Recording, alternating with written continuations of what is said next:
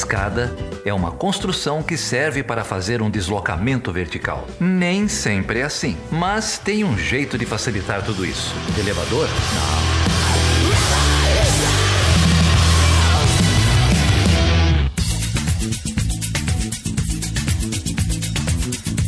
Seja bem-vindo e seja bem-vinda a mais uma edição do podcast Chutando a Escada. O meu nome é Felipe Mendonça. E eu sou Geraldo Zaran. E hoje nós falaremos sobre o que, Geraldo? Hoje a gente vai fazer um balanço da MINUSTAH, a missão de manutenção de paz das Nações Unidas no Haiti, que contou com a liderança brasileira e foi encerrada recentemente é, em 2017. Primeira participação do Brasil de grande porte é, em missões de paz da ONU. E para isso a gente vai contar com a participação de dois especialistas no tema: a Eduarda Raman, coordenadora do Programa de Consolidação da Paz do Instituto Igarapé, e o seu colega aí, o Áureo Toledo, da Federal de Uberlândia. Grande Áureo. O programa ficou sensacional. Ô, Geraldo, e nós estamos nas redes sociais aí, não é? Nós estamos no Twitter, no Facebook, onde mais? É, sempre no Chutando a Escada, né? Tem o chutandoaescada.com.br, no Facebook é Chutando a Escada, no Twitter é Chutando a Escada e agora temos um grupo no Telegram, t.me barra Chutando a Escada. Pode entrar lá, bater um papo com as outras pessoas que, que já mandaram mensagem pra gente, estão no grupo, te manda, manda uns spoilers, né? Adianta um pouco o, os episódios da semana, dá até a, a, chance de você chutar a escada de alguém. E por falar no grupo do Telegram, o Thiago Vieira tá aqui no grupo, ele tá querendo chutar a escada, o Geraldo. Ele tá falando aqui, ó, eu chuto a escada daquela galerinha do MBL, ah. só para não desperdiçar essa oportunidade. Você viu a notícia que circulou hoje, foi publicada pela Piauí, você viu? É, de, um repórter teve acesso a dois meses de WhatsApp do MBL. Eu vi, eu li a matéria, recomendo aí, pessoal, dá uma olhada ali no, no funcionamento interno do MBL. É isso aí, Thiago. Um abraço, cara. Sabe quem tá lá no, no grupo do Telegram também, Felipe? Quem? O Thomas Kohn, cara. No o, Thomas. A, a, estrela a, estrela do nosso episódio especial sobre eleições na Alemanha. Grande Thomas, cara. Ele tá lá no grupo também?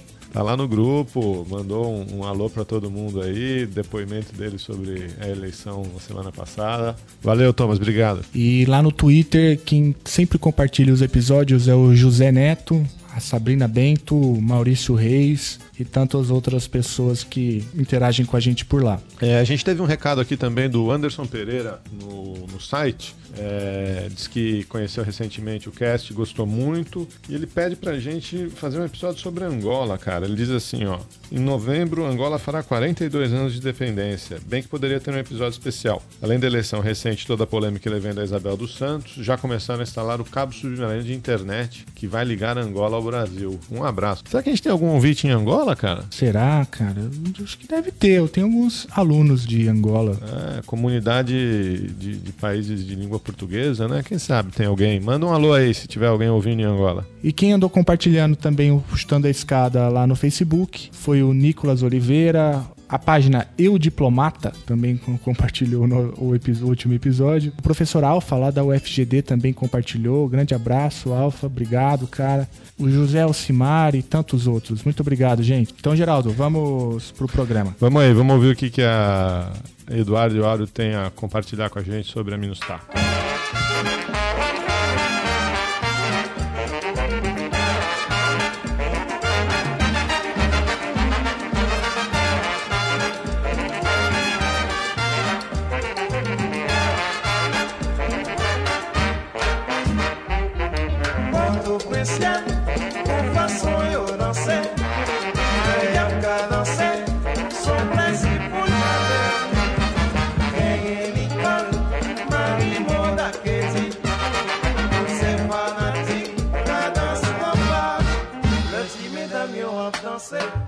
Gente, a gente está aqui hoje com dois convidados muito especiais. A Eduarda Raman, do Instituto Igarapé, ela é coordenadora do Programa de Consolidação da Paz do Instituto Igarapé. Tudo bem, Eduarda? Tudo bem, Geraldo. E a gente também está aqui com o professor Áureo Toledo, ele é professor da Universidade Federal de Berlândia e também o coordenador do Programa de Pós-Graduação em Relações Internacionais da mesma universidade. E aí, Áureo, tudo bem? E aí, Felipe? E aí, Geraldo, tudo bom? Prazer estar com vocês, estar com o Eduardo também. Muito obrigado aí pelo convite. Ô, Áureo, você sabe que semana passada a gente falou com o meu chefe, o professor Paulo Pereira, lá da PUC, e o Felipe ficou, Felipe ficou fazendo gracinha aqui no, no programa, né? Então agora, se tiver alguma coisa para contar do Felipe, tá, tá valendo também. Isso que o editor cortou boa parte das histórias que o Paulo contou, né? Mas enfim. Então fica a dica aí, editor. Pode cortar tudo que o Áureo falar de mim. Mas então, a gente chamou vocês aqui para conversar um pouco sobre a MINUSTAH, né, a, missão da ONU é, no Haiti e a participação brasileira nessa operação de paz. Enfim, queria deixar o, o palco aberto aí para vocês conversarem. A Eduarda estava é, falando para a gente que a MINUSTAH é, é bastante diferente das operações que o, que o Brasil já participou anteriormente, não é isso? É isso mesmo. E, e inclusive, acho que vale a pena a gente fazer um retrospecto histórico para ver como é que começou essa participação do Brasil nas missões da ONU e depois a gente chega na MINUSTAR. É, é, uhum. Eu fiz uma, um levantamento no, no, ano passado e estou acompanhando isso bem de perto. É, nos últimos 70 anos, e agora em outubro, de fato, a gente faz 70 anos, em outubro de 47, foi a primeira vez que o Brasil enviou é, brasileiros nacionais para uma missão da ONU. Era uma missão, na época, ainda aprovada pela Assembleia Geral, não era nem pelo Conselho de Segurança e foram é, diplomatas e, e, um militar de cada força, ainda capacete verde, para uma missão de observação nos Balcãs. Então, quer dizer, agora a gente está realmente comemorando 70 anos.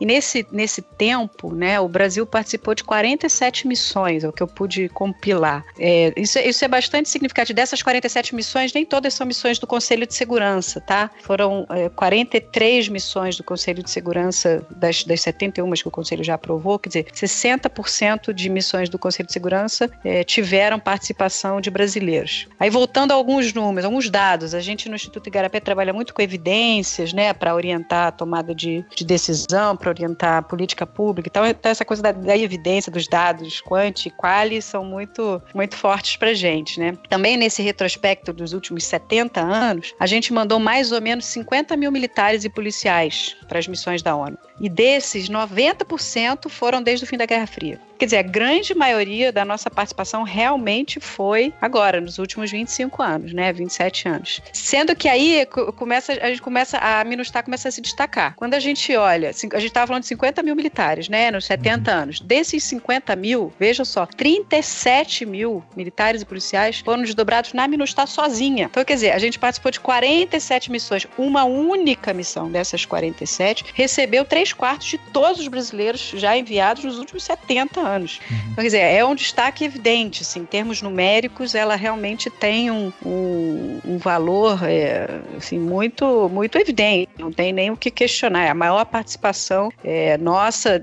inclusive em, em outras em operações militares em geral, sem ser missão de paz. a Guerra do Paraguai, Segunda Guerra Mundial, a MINUSTAH também, ela, ela se sobressai nesse sentido, né, em termos numéricos. É, em termos de duração também, a MINUSTAH durou mais de 13 anos. A gente nunca tinha uma, nunca teve uma experiência de, de operação militar tão longeva, né? É, como, como a MINUSTAH, mais, mais de 10 anos. 10 anos tinha sido o nosso recorde com a missão da ONU no Suez. Então também ela se destaca por essa questão, né? É, ter um force commander em todos os, em todos os, os anos de, de duração da MINUSTAH, desde 2004 a 2017, o force commander, quer dizer, o comandante das forças da ONU, foi sempre oficial general brasileiro. Isso também é um elemento de destaque fantástico da MINUSTAH, porque a ONU preza pelo rodízio de nacionalidades e o Brasil conseguiu, com mérito e, e com alguma negociação talvez no início, mas depois por mérito mesmo, manter ter um oficial-general brasileiro sempre como comandante da, da, da, força, das forças, né? Então, quer dizer, esses elementos são alguns, né? Pra, tem outros vários que a gente poderia é, levantar aqui, mas que, que, que conferem esse destaque para Minustácia. O número de, de pessoas brasileiras, o número de anos,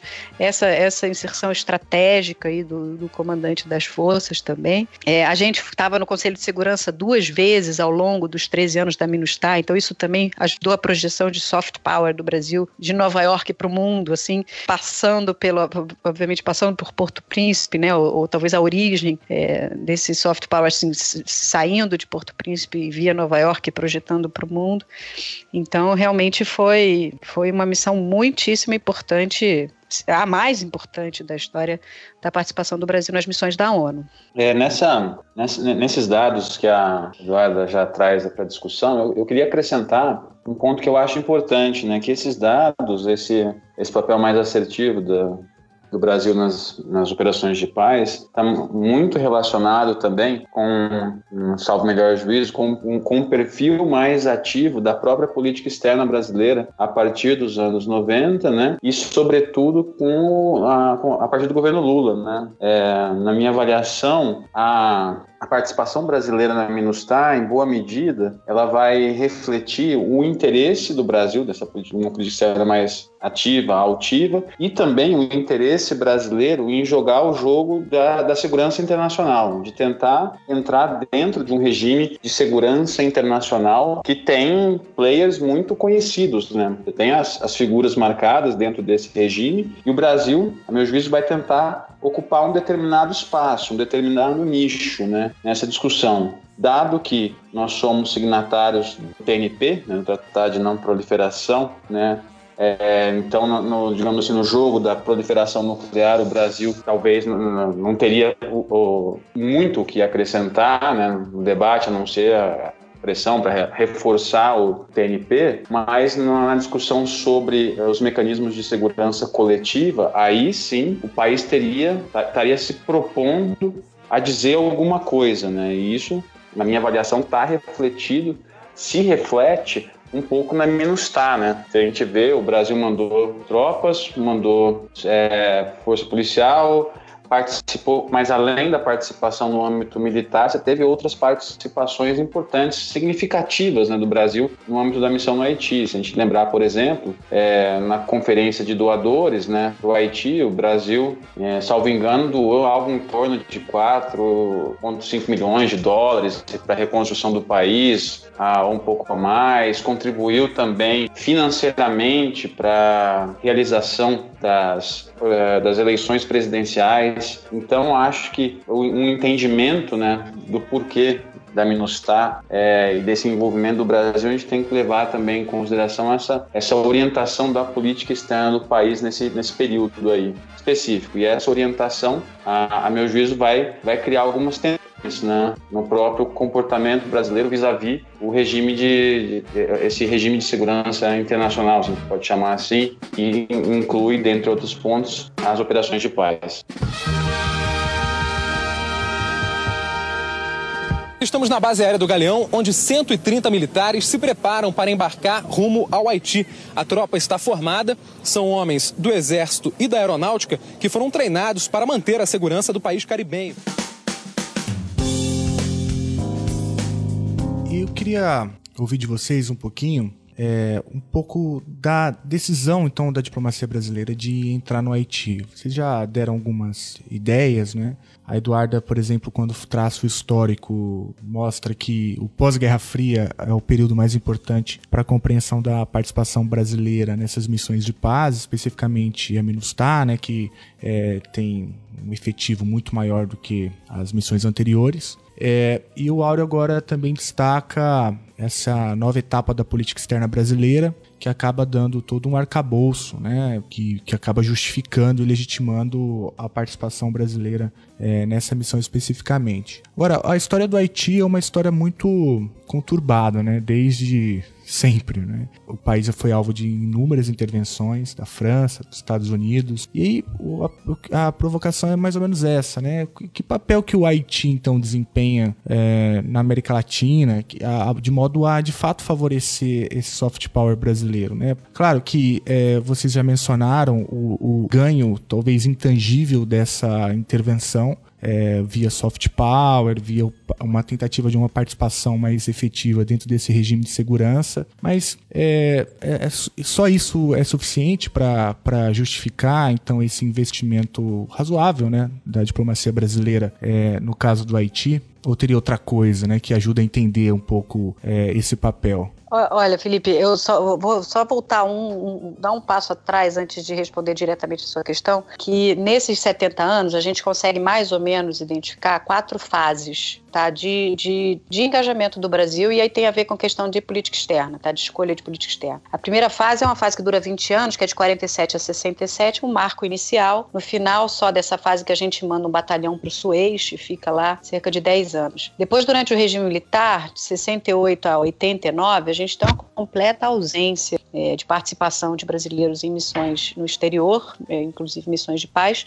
E apesar das diferenças entre os, os cinco presidentes militares, é um dos elementos recorrentes na política externa da época era a distância realmente dos conflitos internacionais. Aí a gente tem uma terceira fase, que é um pouco o que o Áureo falou, que é entre 1990 e 1999, que é o imediato pós-Guerra Fria, né, que tem a euforia do descongelamento do Conselho de Segurança, há um número enorme de missões aprovadas pelo próprio Conselho, e o Brasil, é, então, nessa fase, ele tem, ele tem, ele, ele, essa fase ela, ela marca o retorno do Brasil às missões de paz, com o engajamento em é, países lusófonos. Então, nessa fase, a gente tem o envio é, de uma companhia, por exemplo, para Moçambique, de um batalhão para Angola, e depois de um pelotão, que depois se converte em uma companhia no final já de 1999, é, 2000, já é, para Timor-Leste. Então, aí já começa a ficar o Brasil entrando, já tem uma política externa bem, é que começa a ficar mais definida, uma política externa de pós-Guerra Fria, uma política externa de pós-regime militar, e a gente tem engajamento com tropa nesses três lugares, tá? Que são lugares prioritários para a política externa brasileira. Claramente, são um país lusófono. Uhum.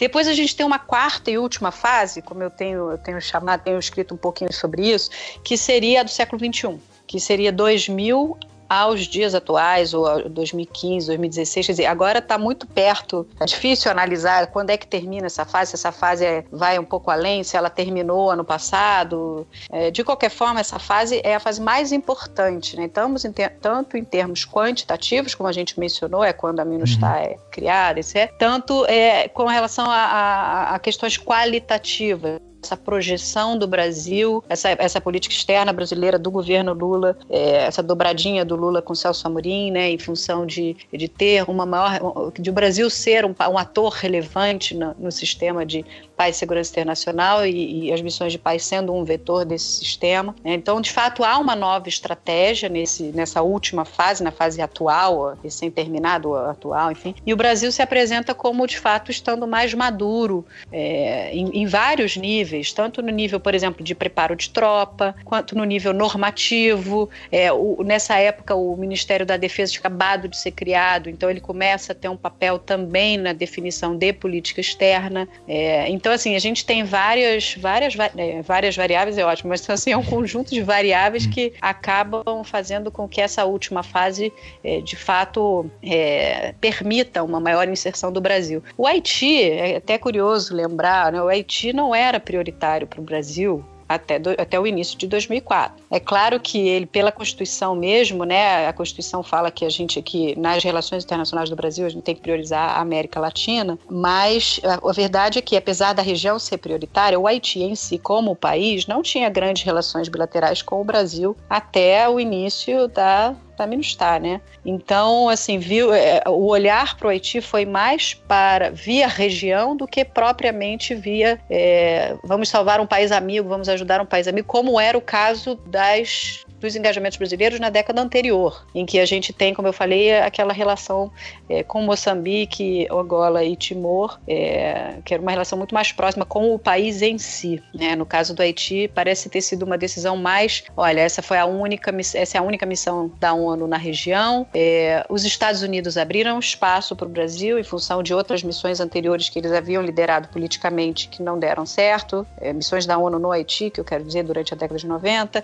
A França também abriu algum espaço nesse sentido. Então, quer dizer, na ausência, e o Canadá, né, que são os três atores tradicionais de, de, de grande envolvimento nas missões da ONU ou intervenções enfim, é, unilaterais no Haiti, esses três atores abriram o espaço. O Brasil queria preencher esse espaço, então acho que muito, muito francamente, assim, não acho que o Brasil tenha imposto É até te, te, triste falar isso, eu acho que o Brasil só conseguiu esse espaço porque os grandes atores saíram e liberaram esse espaço. Mas foi uma boa coincidência, um bom alinhamento estrela, se quiser. Foi num momento em que o Brasil tinha sim uma política externa mais ativa e mais altiva e queria sim ser um ator relevante no cenário internacional e aí caiu como uma luva é, essa, essa missão na região. É, nesse, complementando um pouco o que a Eduarda disse, se a gente olhar, pelo menos na minha avaliação, algumas missões que costumam ser consideradas como de destaque, é, como o Brasil tendo um destaque nessas missões, pegar Angola, Angola 91 mais ou menos, Moçambique 92, daí o Timor no final da década de 90, depois o Haiti, a gente vai ver que é, os interesses, né, é, o que motivou né, muita participação brasileira tem a ver com, ou digamos assim, qual é o radar da política externa brasileira. Você vê que nos, esses países aí, Angola, Moçambique, Timor e Haiti, eles têm em comum, são países né, que estão no radar. Que, qual seria o radar? Você tem países que fazem parte da comunidade dos países de língua portuguesa, né? E você tem também a região aí, que seria a América Latina e onde se encaixa o Haiti, né? Além disso, né, acho que tem algumas é, se costuma argumentar né, que a, esse engajamento do Brasil, é, a, o engajamento geral do Brasil em operações de paz tem a ver um pouco com participar do sistema de segurança coletiva, validar a entrada, a, o pleito brasileiro para o Conselho de Segurança, né, dar alguma oportunidade, é, proporcionar experiência internacional para as Forças Armadas brasileiras, enfim, literatura, enfim, a gente encontra vários argumentos que procuram entender né, essas, essas decisões de engajamento e a, o, Haiti em particular. O Haiti, em particular, eu concordo muito com, com a, o que a Eduarda falou. Eu acho que a entrada do, no Haiti se deu, sobretudo, a um vácuo né, das, dos principais, das principais potências em é, lidar com o Haiti, lidar com a situação do Haiti. E aí o Brasil se aproveitou disso. Né? Nesse sentido, me parece, né, na minha avaliação, que o, é, a gente pode entender o, o posicionamento do Brasil com relação a, ao Haiti e a formação da Minustar, o Brasil foi um empreendedor político ali. Tomou uma decisão de, olha, é, é uma janela de oportunidade interessante para a gente atuar. Um, um, ponto que, que eu acho que essa a, a pergunta do Felipe dá a oportunidade de a gente falar um pouco é sobre o, o Haiti, né? Sobre a situação é, desse país, né? A gente pegar historicamente, né, uma, uma lente mais ampliada, a gente vai ver que o Haiti muitas vezes a gente lembra, né, de, digamos, por conta da, da independência, né, de, de uma dependência em que uhum. escravos é, se conseguiram se tornar independente da França, enfim. Mas a gente, se a gente pegar depois a, o histórico do país, é um histórico marcado por intervenções, né, uhum. no país. E a despeito de, do Haiti ter a historicamente ter sido é, é, sempre lembrado como olha, nós fizemos uma das primeiras revoluções feitas por escravos no mundo, é, me parece, na, na, minha na avaliação que eu tenho sobre a formação do Estado no Haiti, me parece que há uma, uma, uma contradição um paradoxo, digamos assim, inerente na formação do Estado no Haiti. Tem uma revolução feita por escravos, né? e essa revolução tinha como fundamento né, um, ideias de liberdade incondicional, só que a sustentação né, desse Estado é, que estava entrando aí no sistema internacional estava se dando com base, as bases de sustentação desse Estado eram um sistema de plantation, né? que salvo melhor avaliação, muitas vezes não combinam muito com essa ideia de liberdade incondicional condicional para todos e todas. Né? Então você tem uma contradição inerente na própria formação do Estado no Haiti. Esse sistema de plantation no país levou a, a uma dependência extrema do Haiti com relação a outros países, aos Estados Unidos, à França. Então o histórico do Haiti, estou fazendo esse esse baita retrocesso histórico, para salientar um ponto, né? Que historicamente, né, há um, há um cenário de diversas intervenções no Haiti, né? E infelizmente, né, isso foi um, vem sendo aparentemente uma constante nessa história do país. E esse é um dos argumentos que, quando eu analiso a Minustar, me vem à cabeça, é justamente o fato de que a partir de uma perspectiva do Haiti, né, a partir de uma perspectiva do, do, do, Haiti, do Estado haitiano, da população haitiana, a MINUSTAH, e essa é uma das críticas que eu encontro, a MINUSTAH seria mais um capítulo nesse histórico constante de intervenções pela qual o país vem passando. Né. Esse, é, há pontos positivos, a gente pode discuti-los, mas acho que um dos pontos negativos, a gente mais para frente eu posso desenvolver mais esse argumento, é justamente como a Minustah, nessa perspectiva mais alongada, seria mais um capítulo de um histórico intervencionista no país.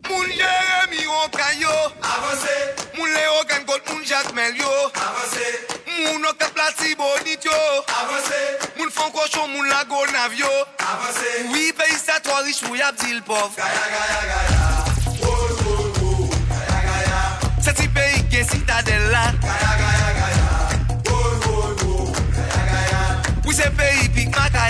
Gaya gaya gaya Woy woy woy Gaya gaya Pe yi premye pep nou alan mont lan gaya Deixa eu pegar esse seu comentário, Áureo, para problematizar um, um, pouco, nessa linha mesmo, né? A missão começa em 2004, é, com um pedido do Jean Aristide, não é isso? Um pedido de, de intervenção. O país estava uh, passando por uma, uma, revolta armada, você tinha uh, grupos querendo é, tirá-lo do poder, ele acaba pedindo uma intervenção externa, se cogitou a OEA e acabou, é, enfim, as Nações Unidas acabaram implementando é, a missão. Agora, é, de 2004 para cá são 13 anos, não é isso? É, e obviamente esse conflito armado não, não durou esses 13 anos. Né?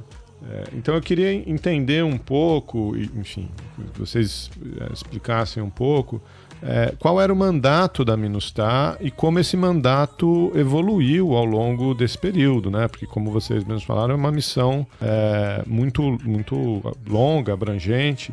E a gente não está falando é, só de, de, de, manutenção de paz, de, de, monitoramento de conflito, né? A Minustah fez outras coisas no, no Haiti. Então, a gente entrar um, um pouquinho mais também no impacto, no mandato da missão, no impacto nela, é, na sociedade haitiana. Né?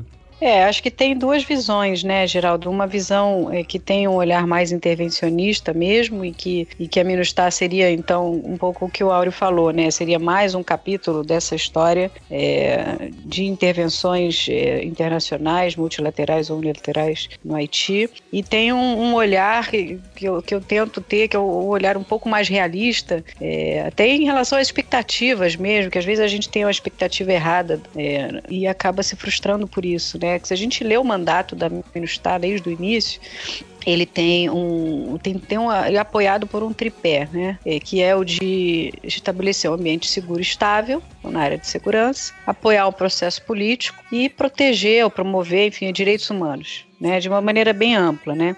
É um mandato, se você quiser até pegar de teoria de direitos humanos é um mandato de, de primeira geração de direitos humanos, direitos civis e políticos. A gente não está falando sobre um mandato de direitos econômicos, sociais e, e, culturais. Se você fizer isso aí, cabe ao Haiti, né? Isso aí cabe ao até a ONU, o UN Country Team, né? Que é o time da ONU no país, ou relações bilaterais do Haiti com, com, seus, com seus parceiros ou com outros organismos internacionais, ou a própria população, o governo haitiano. Isso é que vai, é que vai dar, vai, vai permitir que o Haiti de fato é, se desprenda desse, dessa, dessa, dessa pobreza, dessa, dessa questão é, forte que tem a, o desenvolvimento econômico e social. Mas já Minustah, é, fruto do, do, de um sistema que é bem ocidental, né, que a gente sabe bem, ela é parte do DPKO e o DPKO tem sempre por mandato é garantir ou fomentar de alguma maneira direitos civis e políticos. Então, assim, acho que a gente tem que ter isso em mente para evitar frustrações. Eu, eu tenho visto muitas matérias sobre esses 13 anos, agora está terminando né? E dizem, olha, mas o Haiti continua na pobreza. Falei, Bom, mas o, mandato da Minustah não era resolver o problema da pobreza. É, então é, é difícil, não, não, é, não querendo defender a Minustah, não. Acho que houve problemas também. Mas é só para a gente ter ali uma, uma baseline, né?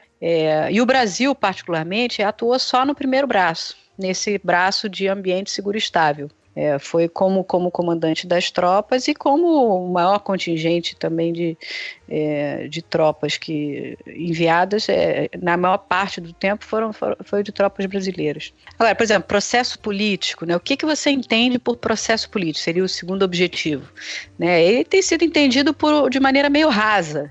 Ah, tiveram eleições para executivo e legislativo, check. Ah, conseguimos avançar com o processo político, assumiu o mandato, check. Tomou posse, check. Então, quer dizer, isso é suficiente para dizer que tem um processo político relativamente estabelecido? Não é. Né? Mas a Minustah também acho que não tem o, o, o, não tem mandato nem, nem, nem, nem capacidade mesmo operacional de influenciar a dinâmica política haitiana que é altamente complexa, né? É, então isso, por exemplo, esse braço do mandato ficou analisado dessa maneira meio rasa e eles consideram que deu mais ou menos certo porque acabou de assumir agora, a eleição conseguiu fazer, mesmo com, com o furacão, etc. É, enfim, e a questão, o terceiro item do mandato, é a questão dos direitos humanos, houve alguns avanços, é, mas a missão ficou realmente marcada por dois grandes problemas de direitos humanos, que foram a questão de, de abuso sexual, né, exploração sexual, inclusive de crianças, né, e a questão da cólera no imediato pós pós-terremoto, né, que já se apurou e já se verificou que teria sido em função do, de uma falta de cuidado, uma negligência, enfim, da tropa do Nepal, o tratamento de dejetos, né. É, esses são, são, são problemas que que, de fato vão estão no legado da Minustar, né? Estão na conta da ONU de alguma forma. Não alcançaram o Brasil, mas, e infelizmente também sobre exploração e abuso sexual, a gente também tem que dizer que a Minustar não é a única, não é, não é, não é próprio da Minustar que, né, que esse tipo de, de situação aconteceu. Inclusive tem uma campanha do, do secretário-geral da ONU, aliás, desde de Kofi Annan, é, com relação à tolerância zero, né, o novo secretário-geral também tem, tem falado bastante sobre isso, então tolerância zero contra crime sexual por, por peacekeeper, né, mas, enfim, essas são. Seriam algumas. Em relação ao mandato, eu acho que a gente pode começar a ter, ter esse tipo de baseline, assim, para tentar avaliar, tá? Como é que era em 2004, qual era o mandato e como é que está em 2017, como é que esse mandato mais ou menos evoluiu, mas ao mesmo tempo se manteve nesse tripé é, até chegar em 2007. Claro que no que se refere a, a desenvolvimento em si, que não era exatamente é, questão de, de, mandato, né, como eu falei, é, você tem graves problemas na área de saúde, tem graves problemas na área de educação, na, na área de habitação, é, questões políticas domésticas, como eu falei, assim, são é, uma elite política assim, que tem um, um tipo de poder muito ainda enraigado, né, o, o privilégio de poucos, e a gente conhece alguma coisa disso aqui no Brasil também, né? Questões judiciais, questões penitenciárias, né? Tem, tem presos que ficam anos sem ter uma condenação específica, às vezes não tem nem documento, o cara se perde na prisão literalmente, ele é perdido pelo próprio sistema. Então, essas questões, até inclusive essas questões judiciais e penitenciárias agora Algumas delas tão, vão tentar ser resolvidas minimamente pela nova missão que vai substituir a Minustah a partir de 16 de outubro. Né?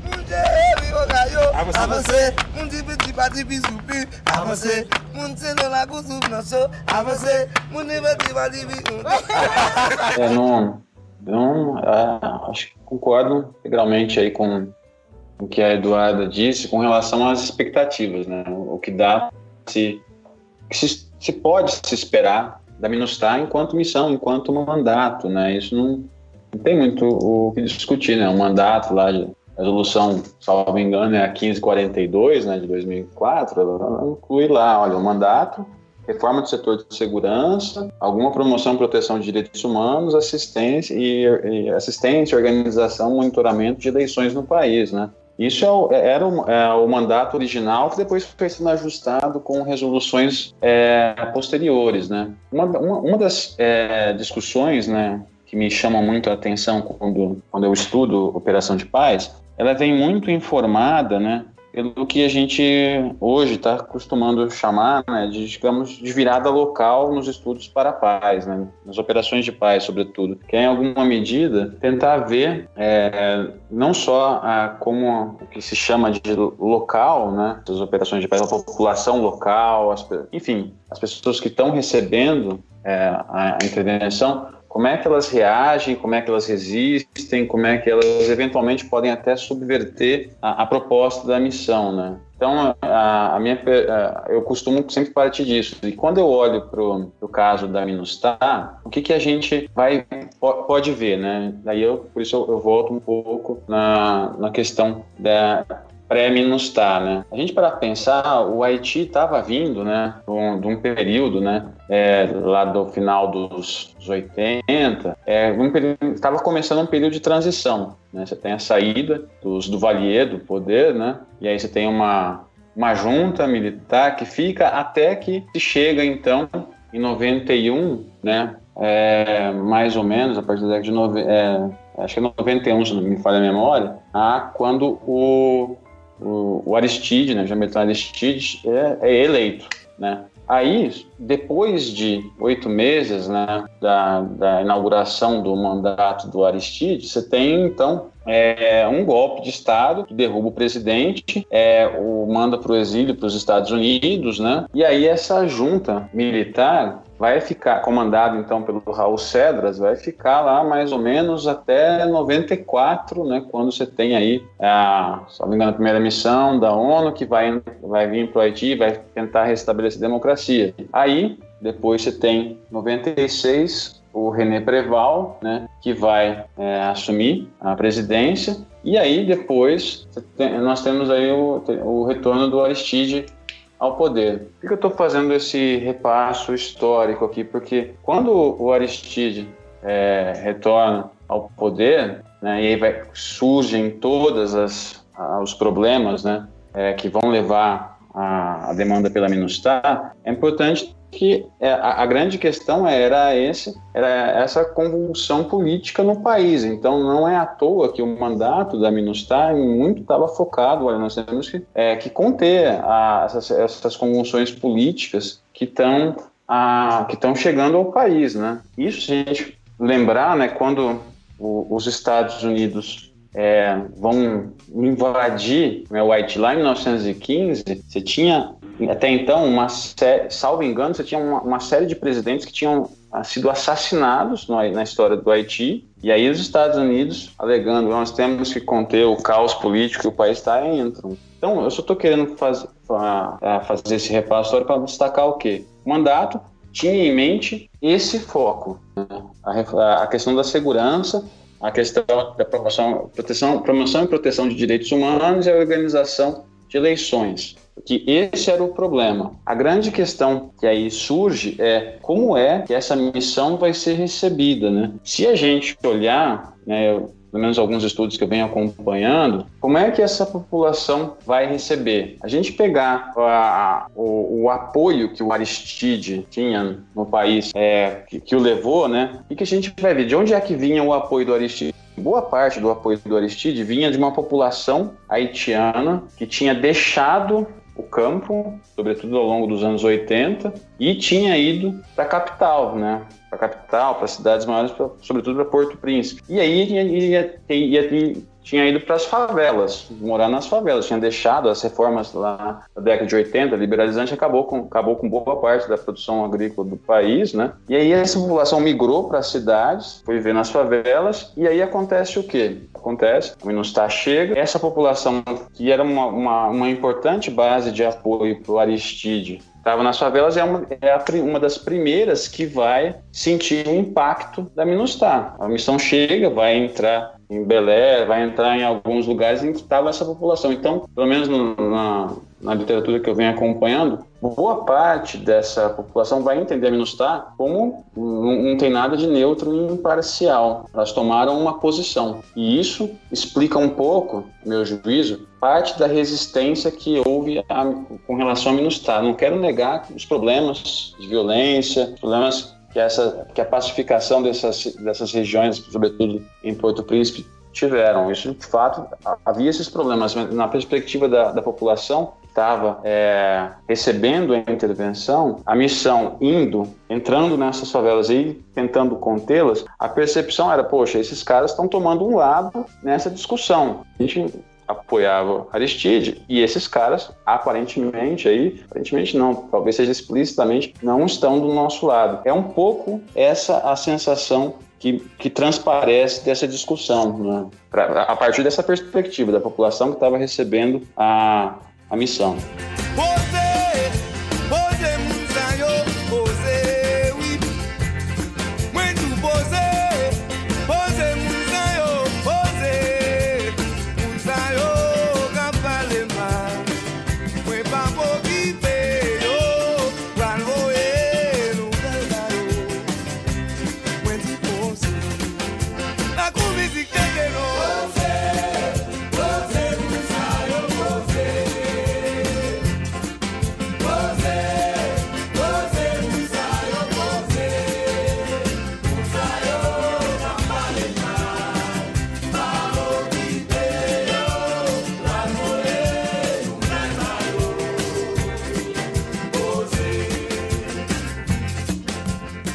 Laura, eu achei bem interessante uma coisa que você falou, é, especificamente sobre a literatura de missões de paz. Né? Você fala de uma virada local.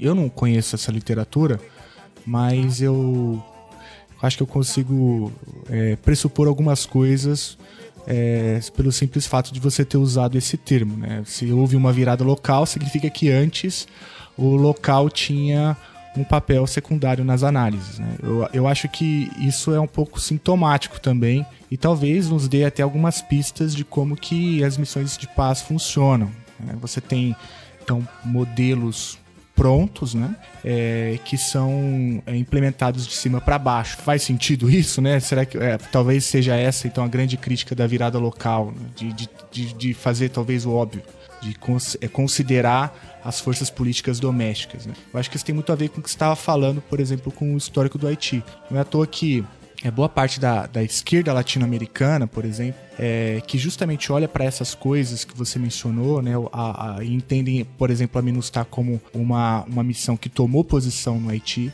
é, acabam taxando ou rotulando a própria missão como uma espécie de um de um subimperialismo né, brasileiro na região. Acho que essa é uma crítica é, interessante. A gente, claro, a gente não precisa concordar com ela, mas é uma crítica interessante que boa parte da esquerda latino-americana faz, especificamente sobre o caso é, do, do Haiti. É, por, por, tudo isso que, que você mencionou, né, pelo, e pelo papel que a missão acaba tendo no próprio, na própria história do jogo político doméstico que estava sendo jogado é, dentro do Haiti. Queria ouvir um pouquinho mais sobre essa virada local que você acabou de mencionar e como que a literatura então está tá entendendo esse tipo de coisa. Pelo menos na, na forma como eu entendo o debate, né, né eu entendo da seguinte forma: a gente vai ter é, né, né, nessa literatura, nessas discussões, há uma, uma questão que, é, que chama muito atenção, que seria basicamente o que se argumenta ser o fracasso do modelo liberal de construção da paz, né? E basicamente a ideia seria, grosso modo aqui sintetizando, seria seria transformar países em conflito, você a, a proposta seria o quê? Transformá-los, né, a contribuir para a construção de democracias liberais, em alguma medida orientadas ao mercado, porque o, o, o argumento de fundo subjacente a, ao debate seria justamente a ideia de que é, seria uma concepção bastante, é, chamar aqui de institucionalista, sobre a discussão de guerras de guerras civis, de, dos conflitos contemporâneos, né? Se a gente, a gente só pegar como sintomático debate sobre estados fracassados, a gente vai ver o argumento é qual? Está, determinados estados não conseguem fornecer determinados bens para a população, a população se sente é, oprimida, não se sente desprivilegiada, vai começar a confrontá-lo e aí o Estado, quando não, não consegue ofertar determinados bens e, segurança seria um principal bem, o Estado vai começar a fracassar. Né? E aí o argumento seria o quê? Bom, se essas instituições dos estados é, não estão cumprindo sua tarefa, a questão justamente é qual agora? Entrar com essas comissões né, para procurar fortalecer as instituições estatais. E aí, sobretudo, se a gente parar para pensar, sobretudo depois de 2001, na esteira do 11 de setembro, enfim, o debate, surgiu um debate muito forte sobre práticas de reconstrução de Estado, de state building. E aí o argumento era, bom, então nós temos que entrar e fortalecer esses estados porque se tratam de estados fracassados, enfim, tudo isso. Aí a, a, grande questão foi justamente o quê? Que essas práticas não estavam dando certo, né? Essas práticas de reconstrução. E aí a literatura, né, os, os, esse movimento que se costumou chamar é, se costuma chamar virada local, ele é justamente um movimento de tentar verificar, é, enfim, que diabos está acontecendo que não se consegue consolidar essas democracias né, liberais orientadas ao mercado. E aí, é, muitos autores vão começar a olhar para o fato de que esses países até então considerados fracassados, enfim, tudo isso,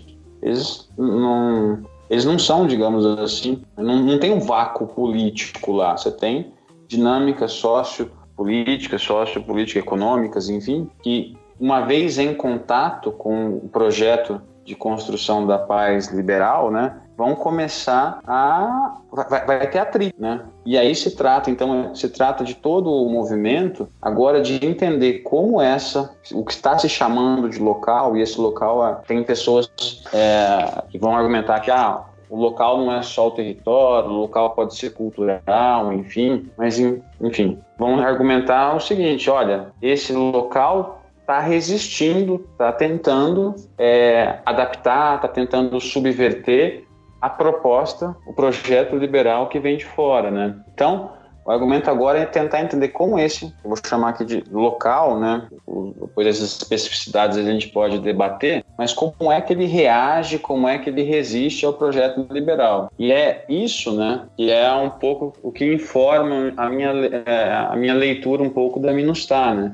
Como é que, é, para a parte da população haitiana, né, porque o local não é toda a população haitiana, são partes, né, não é algo homogêneo, como é que eles estão recebendo essa missão, né? E aí eu, eu a, a, minha é, que eu chamei a atenção agora foi justamente do fato de como é que a Minustah, né, ela é recebida por essa parcela da população que até então é, era, uma, era a base de apoio grande do Aristide. Né? Então, se a gente olhar, fazer uma análise mais sociológica da, do Haiti, da população haitiana, o que a gente vai ver é uma sociedade bastante clivada. A gente é, não, é uma coisa que eu acho que é importante ser dita, não dá para colocar também, por exemplo, a, a gente, a Eduarda citou a questão de abuso, abuso e violência sexual, a gente tem que deixar claro também, pelo menos na minha visão, que a sociedade haitiana é uma sociedade bastante patriarcal também, né? Você tem um patriarcalismo na sociedade haitiana que vai ajuda a entender um pouco também é, a, os abusos e a, a, exploração sexual que ocorreu no país, que muitas vezes ah, a Minustah está lá e é, tudo é culpa da Minustah. Não, muitos dos abusos, pelo menos de, um, de algumas fontes que eu vi, não, não, não dá para ser só jogada na conta da missão. Né? Mas enfim, o fato, para não me perder aqui, o fato a, dessa virada local é justamente tentar apreender essas situações que eu vou chamar aqui de atrito, né, do contato que se dá entre o projeto externo de cima para baixo e como é que essa população vai resistir, vai subverter, vai tentar virar o jogo. Esse contato e o processo decorrente disso é o que alguns autores chamam, por exemplo, de paz híbrida. Né? A ideia de que a paz que vai surgir disso aí é algo híbrido para o bem ou para o mal. Né? O local não é, não, não, também não pode ser entendido como uma panaceia assim para os males, não. Né? Tipo, há problemas nesse local, e no caso, por exemplo, do Haiti, uma das coisas que me parece ser possível aprender é que, por exemplo, trata-se de uma sociedade, por conta de N razões, que tem fundamentos patriarcais aí. Então, seria mais ou menos essa discussão aí que está no debate que eu venho acompanhando, que está sendo, esses seriam os termos do debate agora.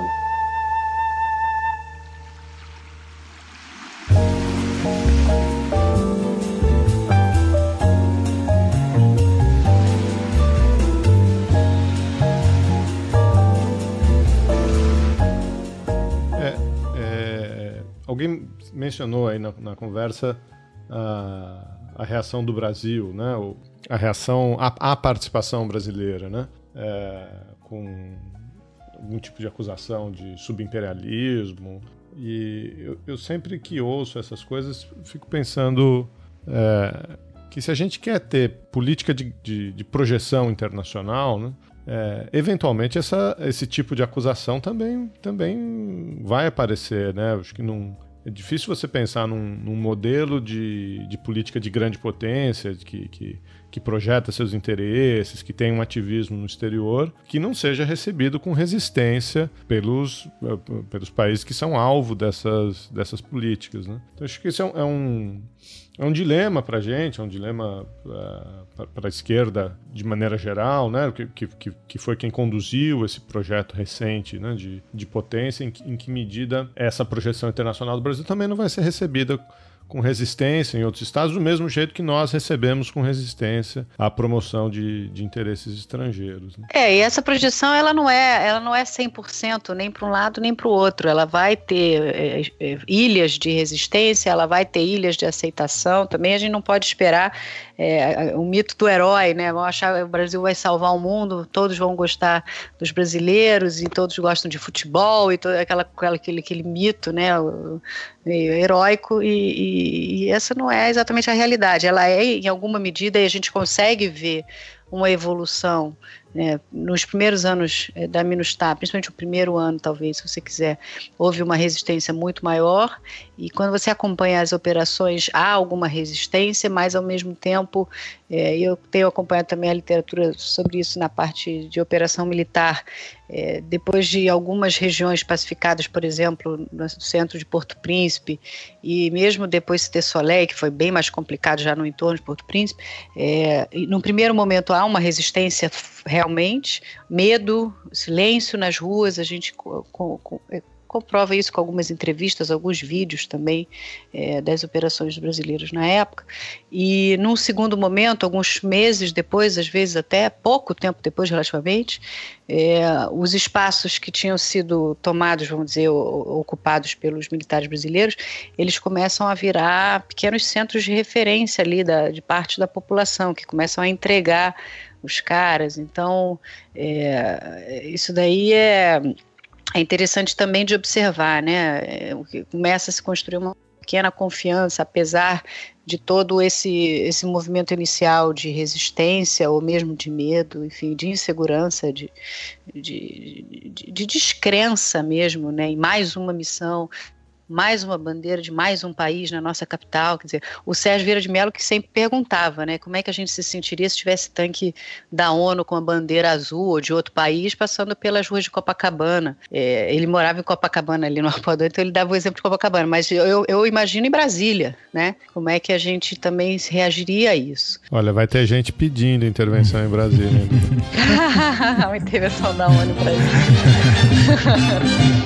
Eh, eh. ensemble si qu'on tape et jouer, moi rencontre en Martiniquaise, quand garder je fais du feu, l'homme passe à résister, m'inviter la danser, midi, c'est un grand plaisir, autant faire à tout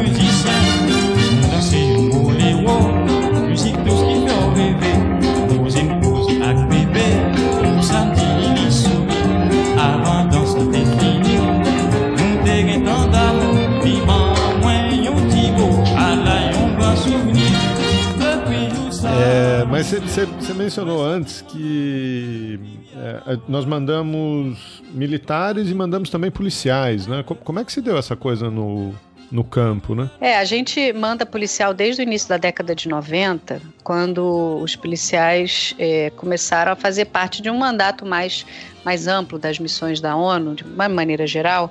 Quer dizer, vou dar um passo atrás, é, até mais ou menos a, a Guerra Fria, é, os principais conflitos internacionais, pelo menos aqueles que eram entendidos pelo Conselho de Segurança como uma ameaça para a segurança internacional, eles eram conflitos é, entre estados, né?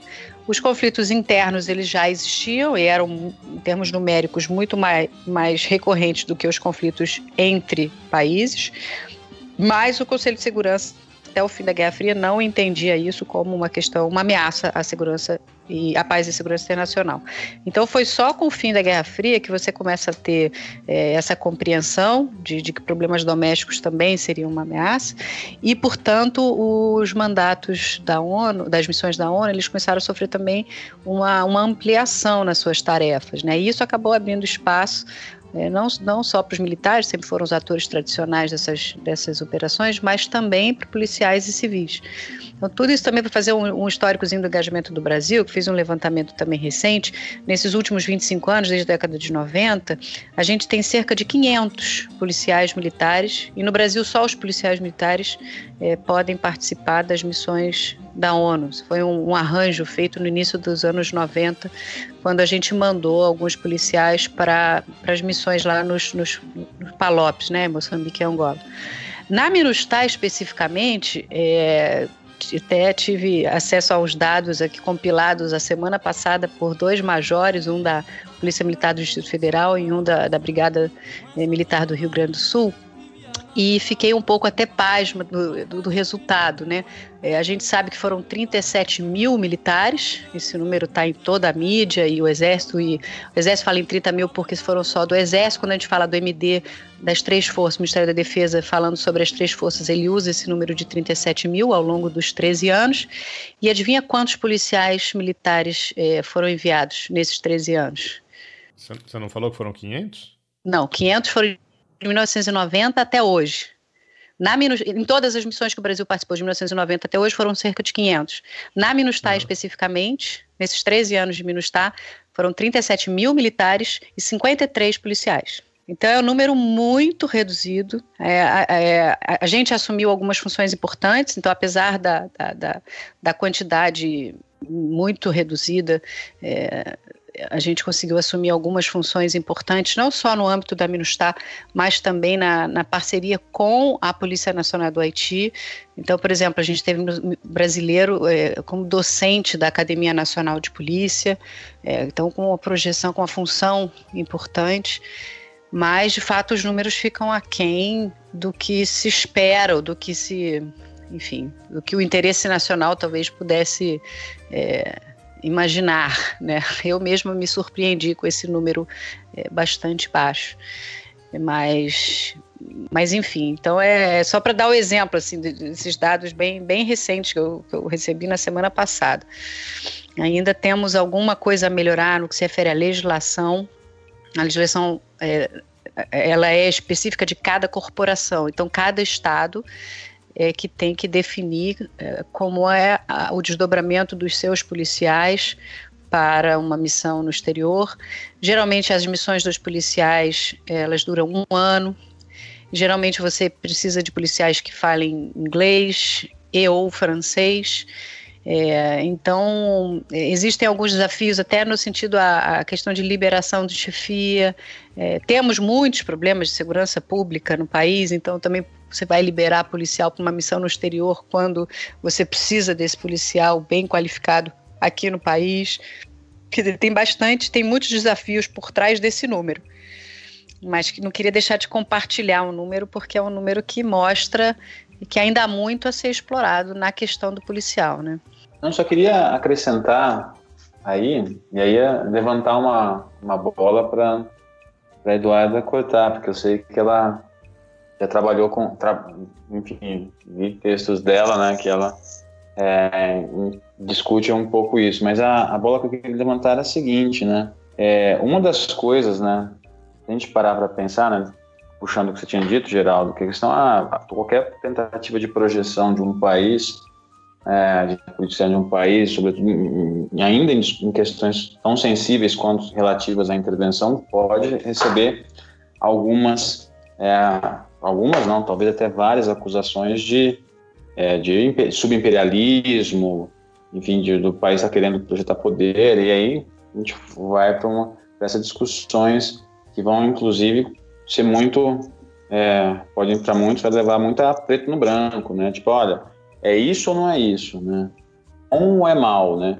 Mas uma coisa que eu queria acrescentar nesse momento é justamente o fato de, da, da, da perspectiva que eu venho acompanhando, é, quando você tem a, a, a, a, quando você tem toda a, todos os desenvolvimentos da MINUSTAH a, e a parte, o engajamento do Brasil, é, a gente se, se coloca uma questão que é justamente se o Brasil estaria, em alguma medida, replicando né, esse modelo liberal né, de construção da, da paz, ou se eventualmente né, a gente pode pensar que haveria algum, alguma medida, algum modelo brasileiro de construção da paz, né?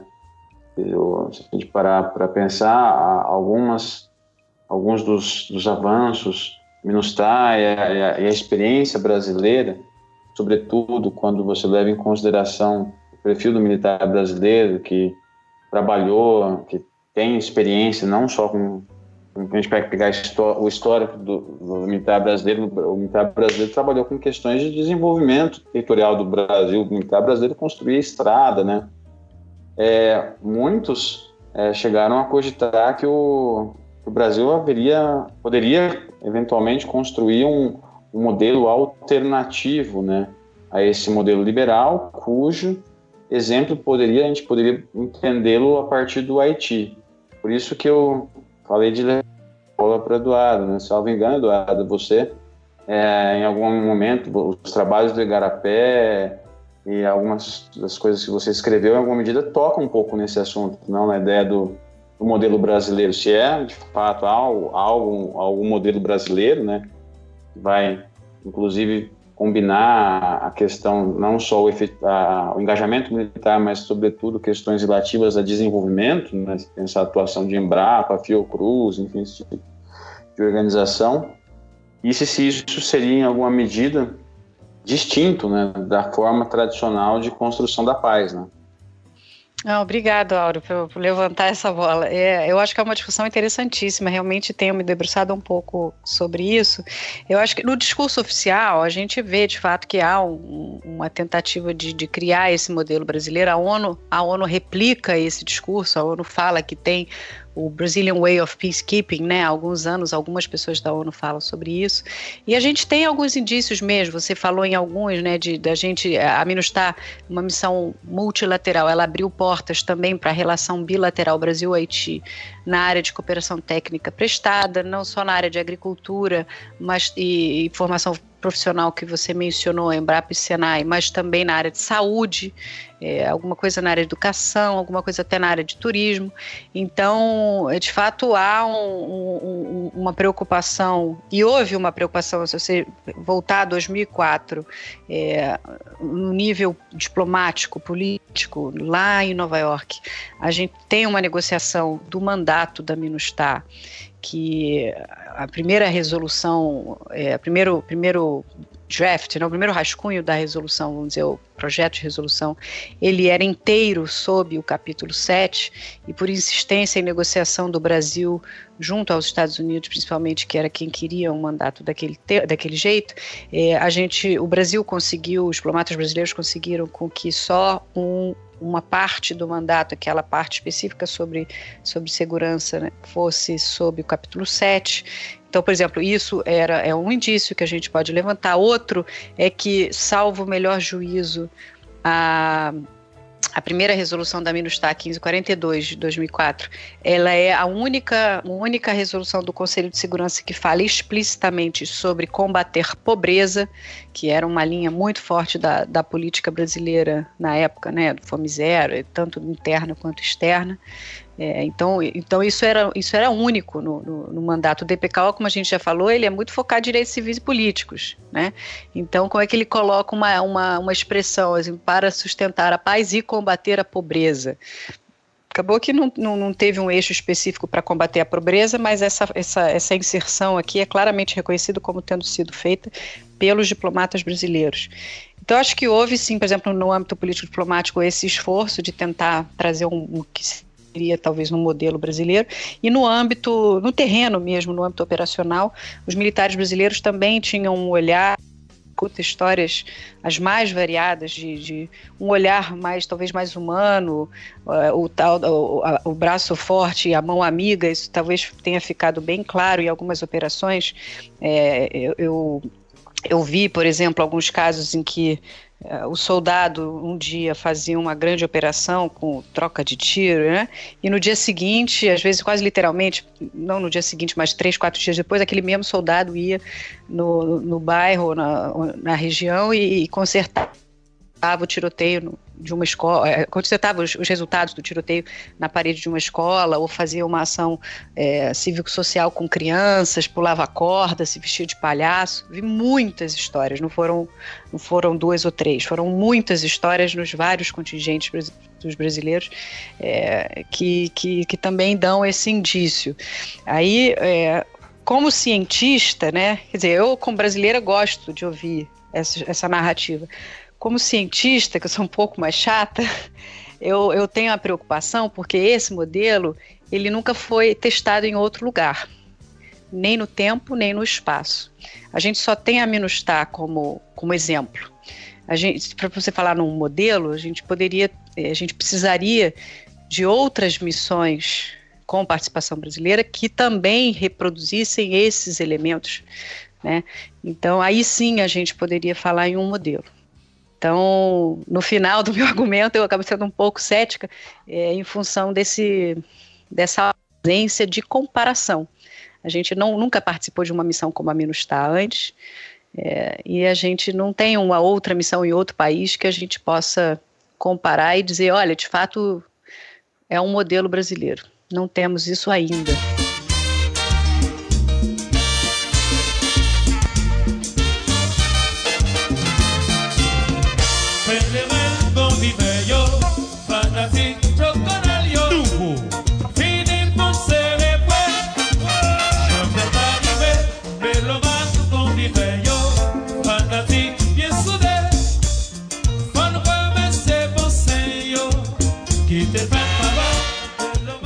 Eu acho que você já deu a deixa para a gente ir caminhando para os finalmente, né, Eduardo?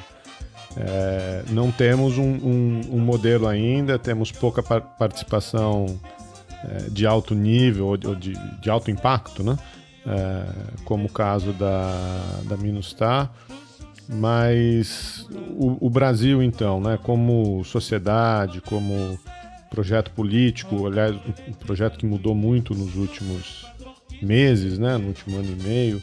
É, acho que tem algumas perguntas que a gente pode fazer, né? Primeiro, o que, que a gente tirou é, de tudo isso, o que, que as Forças Armadas tiraram é, de tudo isso e se ainda é, é, parte desse, desse projeto brasileiro, né? Continuar com, com participação em, em, em missões com impacto grande, como, como a Minustar, enfim.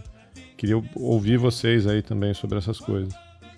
Bom, o que a gente tirou disso, quer dizer, no, no, acho que a gente já falou de alguns desses ganhos, né? Essa inserção internacional do Brasil, ela foi absolutamente é, estratégica. A Minustar impulsionou o Brasil é, de uma maneira muito, muito visível, né?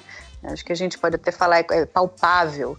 O Brasil já tinha essa ambição e a Minustah ela se tornou essa, essa materialidade dessa ambição. Isso foi usado muitas e muitas vezes para reforçar o papel do Brasil em, determinadas, em determinados debates sobre paz e segurança internacional. É, inclusive, como eu já mencionei, no Conselho de Segurança, que a gente, durante dois mandatos, ou seja, quatro anos desses 13 anos e pouco, estivemos é, no Conselho de Segurança como membro não permanente. É, isso no âmbito da diplomacia. No âmbito dos militares, é, a MINUSTAH também ela trouxe muitos ganhos, né, no que se refere ao preparo da tropa, a evolução da doutrina militar, que não tinha doutrina muito bem definida é, para a participação de operações de paz. A última vez que a gente tinha mandado um, um batalhão foi para Angola, na UNAVEM 3, em 98. E, e, isso acabou, era uma missão de capítulo 6, então você só em 2004 tem uma nova missão com o batalhão, que é uma missão de capítulo 7. No início, o, o preparo foi feito com base naquela missão anterior, quer dizer, não tinha exatamente, não, não, era, não era coerente, não fazia muito sentido. Isso forçou com que houvesse uma evolução na parte de, da doutrina também. É, o próprio equipamento foi, foi melhorado, quer dizer, você mantém a tropa engajada é, não só com simulação, mas em questões reais. E, enfim, isso acabou levando e foi levando ao reconhecimento da boa qualidade da tropa. O Brasil, até em função disso, o Ministério da Defesa, o ministro da Defesa falou recentemente que isso acabou levando com que a ONU já tivesse já já convidasse o Brasil para participar de cerca de 10 missões. Aí a gente entra talvez na sua última pergunta, Geraldo. É, esse, esse ganho, esse legado positivo que o Brasil conseguiu deixar no âmbito da ONU e para o próprio país, né, de alguma maneira para o Haiti, apesar de, de haver algumas críticas, como, como o Mauro levantou, é, acho que o saldo foi positivo. E aí, fruto disso, é, são esse, esse alto número de convites, quer dizer, são 16 missões hoje. O Brasil recebeu 10, convite para 10, para 10 missões. É bastante significativo isso. E desde então, desde o ano passado, na verdade, antes ainda de, de, de o Conselho de Segurança determinar o fim da MINUSTAH em outubro de 2017, em abril, né, para que fosse terminado em outubro de 2017, já tem algum debate acontecendo no âmbito do Ministério das Relações Exteriores do Ministério da Defesa. Houve, inclusive, já reunião conjunta dos dois, recentemente em Brasília, mas houve debates internos nesses dois órgãos, são os principais é, responsáveis por desenhar a, a, política nesse, nesse sentido, né, e depois que levam para aprovação de, do presidente e da, do Congresso. É, enfim, e aí nesses debates, é, nesses 10, essas 10 possibilidades aí, é, o que está aparecendo um pouco mais é a República Centro-Africana, a gente tem alguns, alguns é, desafios aí para responder antes de, de mandar, né? Eu costumo falar em algumas perguntas como se vamos mandar, e a resposta é óbvia, sim, vamos mandar.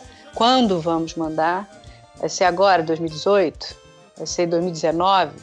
Então, estão falando em mandar para a República Centro-Africana já no segundo semestre de 2018. Aí eu lembro que no segundo semestre de 2018 a gente vai estar em campanha presidencial é, não sabe nem se presidente, como é que vai ser, enfim, uhum. quem vai ser o presidente em 2019, vai ter um novo governo, a gente não sabe nem se quem vai ser o presidente já é candidato ou se vai surgir algum movimento novo. A gente está vendo vários movimentos é, políticos uh, uh, se consolidando. É, então, esse quando ele ainda está um pouco indefinido. Depois a gente pode perguntar o que, que a gente vai mandar. Vai mandar um batalhão? Vai mandar uma companhia? Vai mandar um pelotão? Né? Há indícios até de que a decisão seja mais voltada para mandar um batalhão, para manter o mesmo nível, o mesmo número de tropas que a gente estava mantendo com a Minustah, que é bastante, relativamente ousado. E para onde? Essa é a última grande pergunta. E aí, como eu já, já levantei a, a, a República Centro-Africana, ela não era a, a, número um da lista do Ministério das Relações Exteriores Ministério da Defesa, mas ela, é, ela tem se mostrado a mais conveniente, vamos dizer assim, o mínimo denominador comum entre, entre os dois. Além disso, a gente tem outros desafios internos, quer dizer, outras perguntas que a gente tem que responder. A questão financeira é muito, é muito grave no Brasil hoje. A gente tem uma dívida do Brasil com a ONU de cerca de um bilhão de reais hoje. É, um bilhão? Um bilhão. Um bilhão. Isso é notícia da semana passada, no estado de São Paulo. Mas isso é, é. o orçamento de operações de paz? O orçamento ou, ou de operações dois? de paz, é. É, é.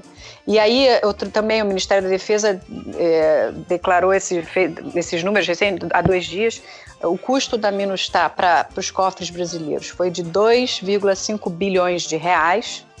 E desses, 930 milhões foram reembolsados pela ONU. A ONU trabalha com esse sistema de reembolso. Ele reembolsa soldado, reembolsa equipamento, reembolsa transporte. Só que do, é, isso daí significa 37% só. Ou seja, 65%, 63%, enfim, da nossa, do nosso investimento financeiro é pago pelos, pelo cofre público.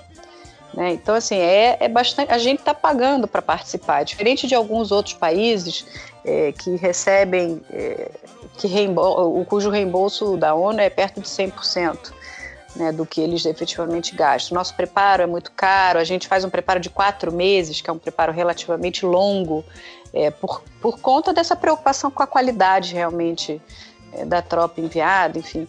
Mas de qualquer forma, custa, custa uma grana, né? Numa época de crise política, crise financeira e crise institucional, a gente tem, tem esse grande desafio aí para superar É, os atores do processo decisório, como eu mencionei rapidamente, além do Ministério da Defesa Ministério das Relações Exteriores, quer dizer, a presidência, é, Ministério da Fazenda, Ministério do Planejamento, Orçamento e Gestão, o próprio Legislativo, né, o Congresso Nacional, precisa autorizar. E hoje estão numa situação que estão um pouco mais preocupados até com a sua própria sobrevivência do que propriamente de, de, de expandir, de continuar. Então, enfim, é um debate que está acontecendo nesse momento. É, ainda não houve uma decisão 100%, mas é, a gente acompanha né, e já tem algum, alguns indícios fortes aí de preparo para empregar uma nova tropa e um batalhão no segundo semestre de 2018 na República Centro-Africana.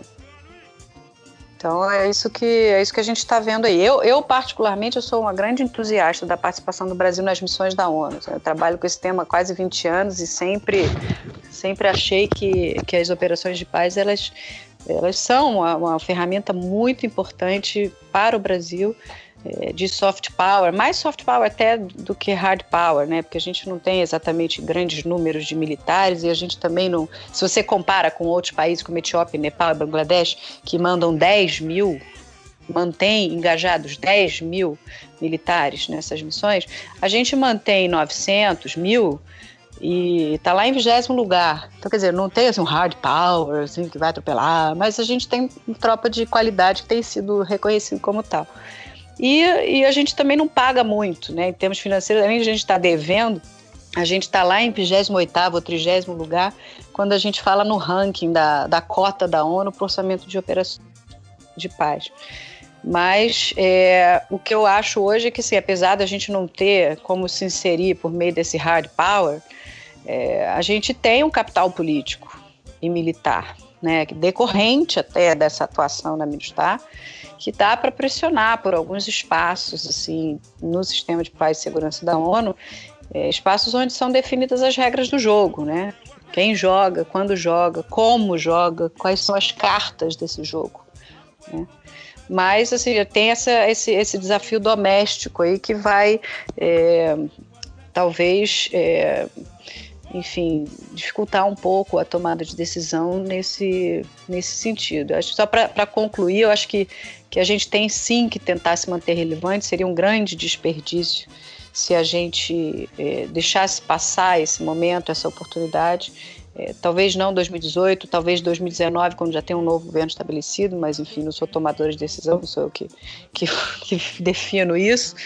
Mas acho que para se manter relevante, a gente tem mais, resumidamente, tem duas linhas de ação. Acho que não é uma linha de ação não se engajar. Né? Então, considerando essa minha premissa, eu acho que a gente tem duas linhas de ação. A primeira seria continuar o engajamento com números semelhantes ao que a gente tem hoje, que é de fato com, com tropa, com batalhão, que, é, que é um pouco ousado no ano que vem, por exemplo, mas não é impossível, tá? E a segunda seria um pouco mais ousada, a segunda legislação é um pouco mais ousada, que, que é, ela exigiria um salto qualitativo, que seria usar esse bom desempenho diplomático e militar dos últimos 13 anos, ou os últimos 10 anos principalmente, 12 né, anos, é, para é, é, como recurso de soft power mesmo, para tentar colocar mais brasileiros em posições chave do sistema ONU de paz e segurança nacional. Então, funções mais estratégicas, tanto nas missões no terreno como em Nova York. Não, não mandar número, mandar uma inserção mais de, assim, cabeça de unidade é, para tentar de fato influenciar onde as políticas são, são tomadas, não só executar.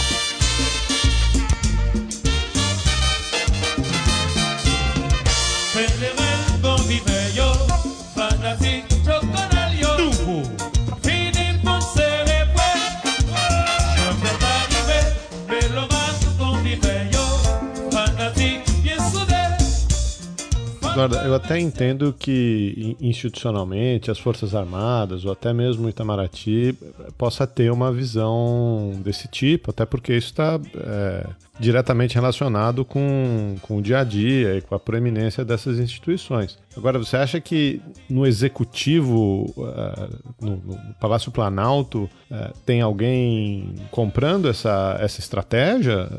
Porque, porque me parece, mesmo antes do, do da, do golpe, né? mesmo antes da troca de governo, é, me parece que desde o governo Dilma já, já havia um, um certo desinteresse do, do executivo nisso. Né? A, a, a estratégia do, do Patriota, a proposta do Patriota de responsabilidade enquanto uh, proteger, né? o, o while protecting, é, isso tudo acabou caindo de escanteio nos últimos anos. Né?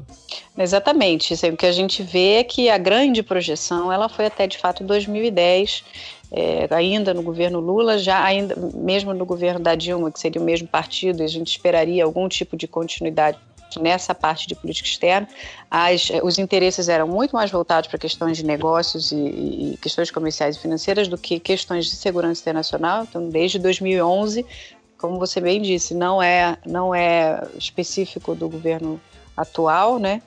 Mas é, o fato da missão ter continuado é um indício de que existem outras forças aí em, em, em, que estão mantendo essa situação ali no, no, no, num mínimo, vamos dizer assim, no mínimo no, no, numa inércia que, que seja, né? Se, se tivesse totalmente desinteressado, talvez pudesse ter cortado o orçamento.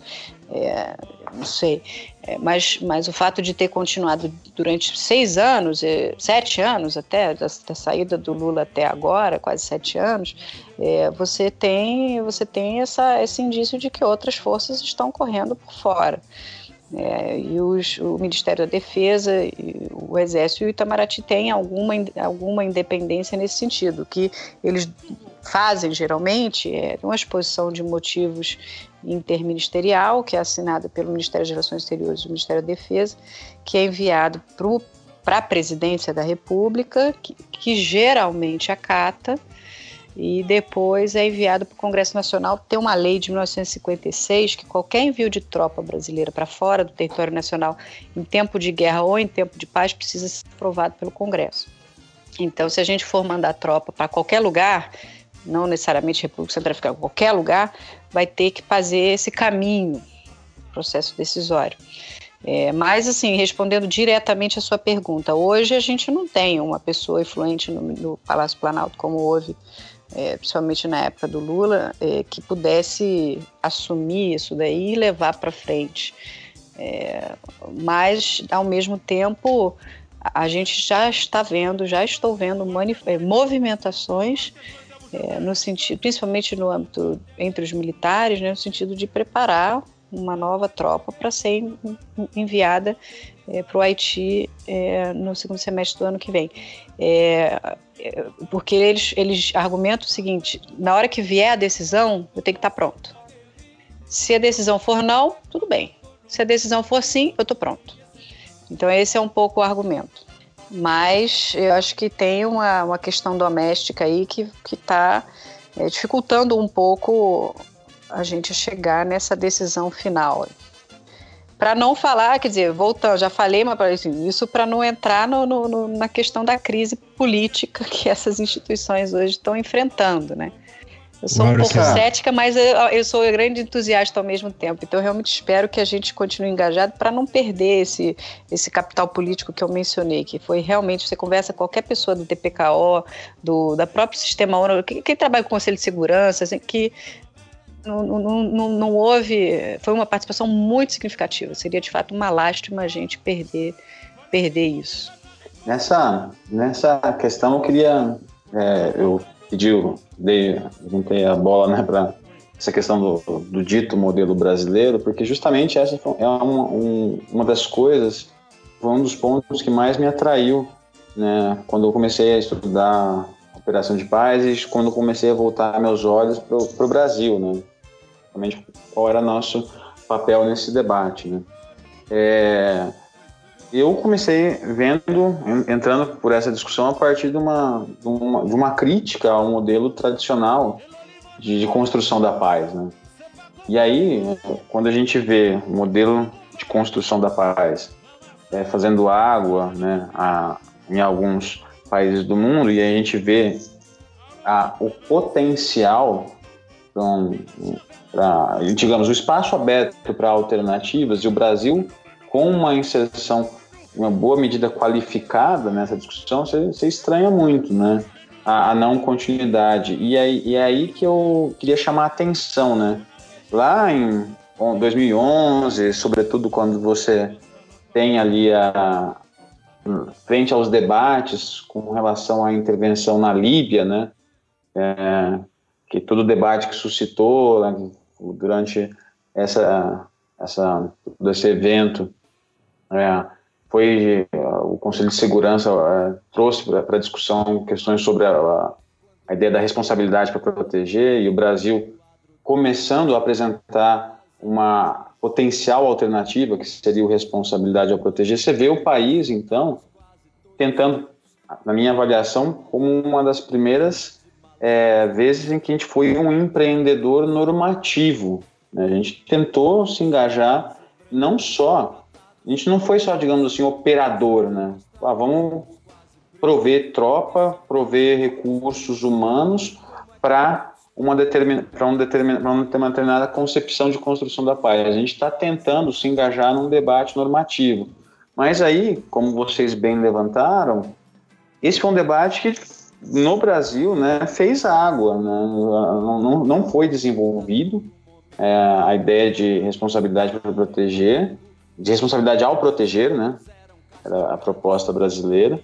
E uma, uma outra coisa que me chama muita atenção nesse, nesse debate, a partir de uma perspectiva, digamos assim, mais sistêmica, seria o fato, né, de que, a despeito de todo o ganho é, é, no campo no, que, o, que, o, Brasil teve, é, essa inserção qualificada, todo, toda a contribuição, é, é possível, em alguma medida, a gente enxergar, pelo menos uma perspectiva com a qual eu estou é, mais alinhado, é a ideia de que o Brasil, em algum momento, ele procurou se engajar e tentar dar uma contribuição mais qualificada, mas em algum momento deixou de fazer isso. É justamente o argumento de que será que a gente está voltando a ser operador. A gente tentou ser propositor normativo, mas agora me parece que a gente está voltando muito mais a ser operador. Ah, o, o, ponto que eu estava querendo destacar aqui era justamente o fato de que, a despeito da, de toda essa discussão qualificada sobre a, o papel das tropas brasileiras, a minha grande preocupação justamente é o fato de que, em algum momento, né, eu acho que acertadamente o Brasil resolveu se engajar num nicho muito importante da construção da paz.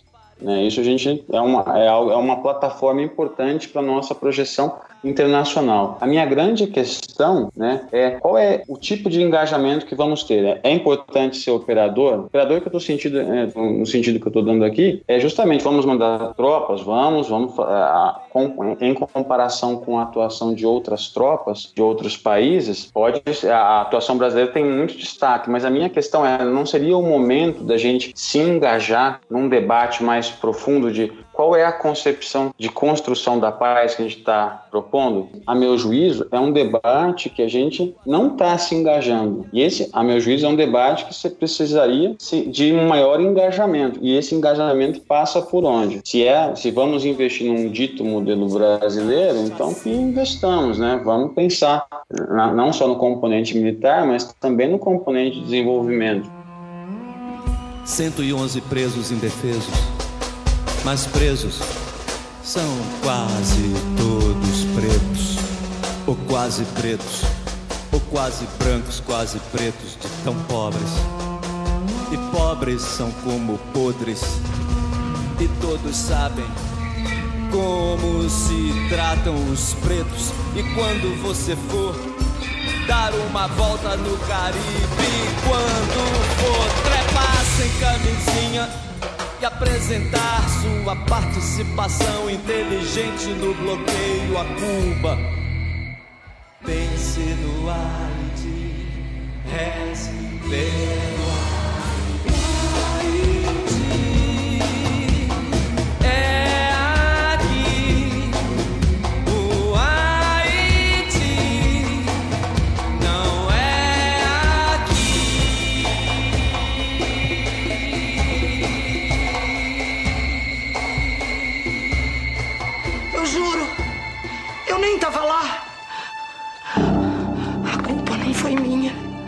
dela. Essa maldita escada que derrubou a minha amiga. A mesma escada assassina que matou o Zé Carlos, o amor da minha vida.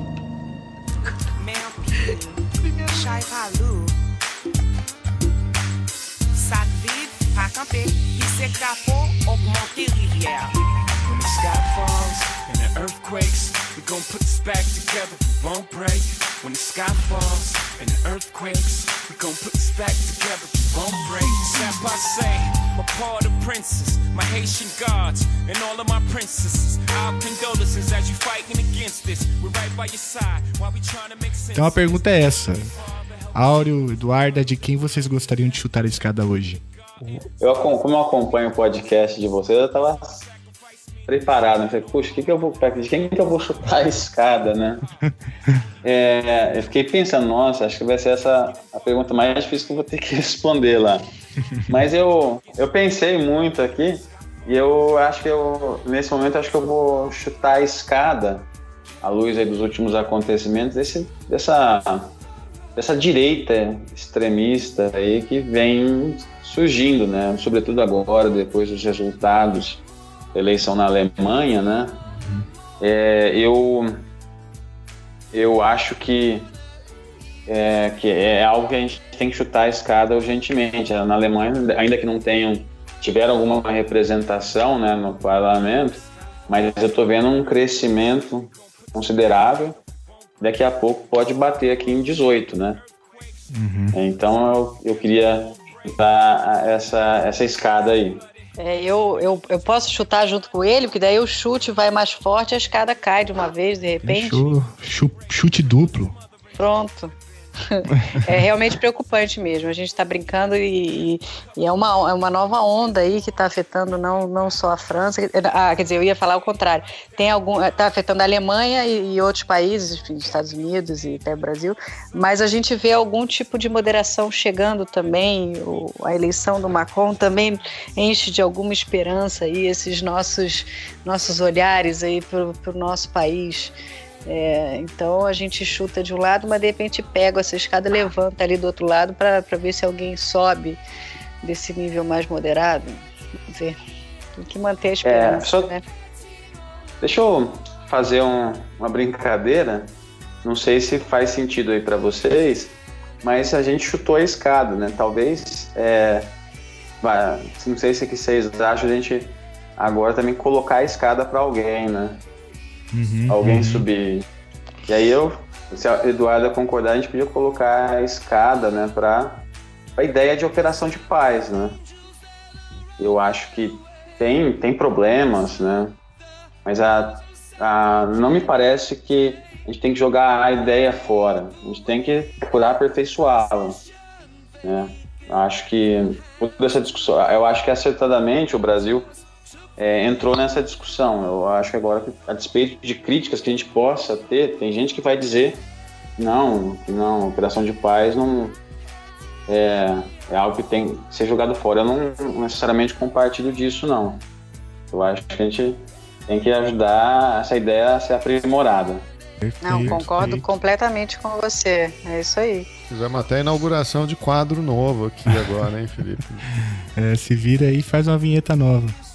Agradecer a disposição de vocês, deram, deram uma aula, acho que foi um, um dos, dos programas mais que eu, que eu mais aprendi aqui. E br- obrigado, a gente sempre diz, né, que sem vocês, sem os convidados, ia ficar muito chato só eu e o Felipe conversando toda semana, né? Então a gente depende de vocês para fazer isso aí, também entrando na madrugada já. Muito obrigado. Muito obrigado mesmo.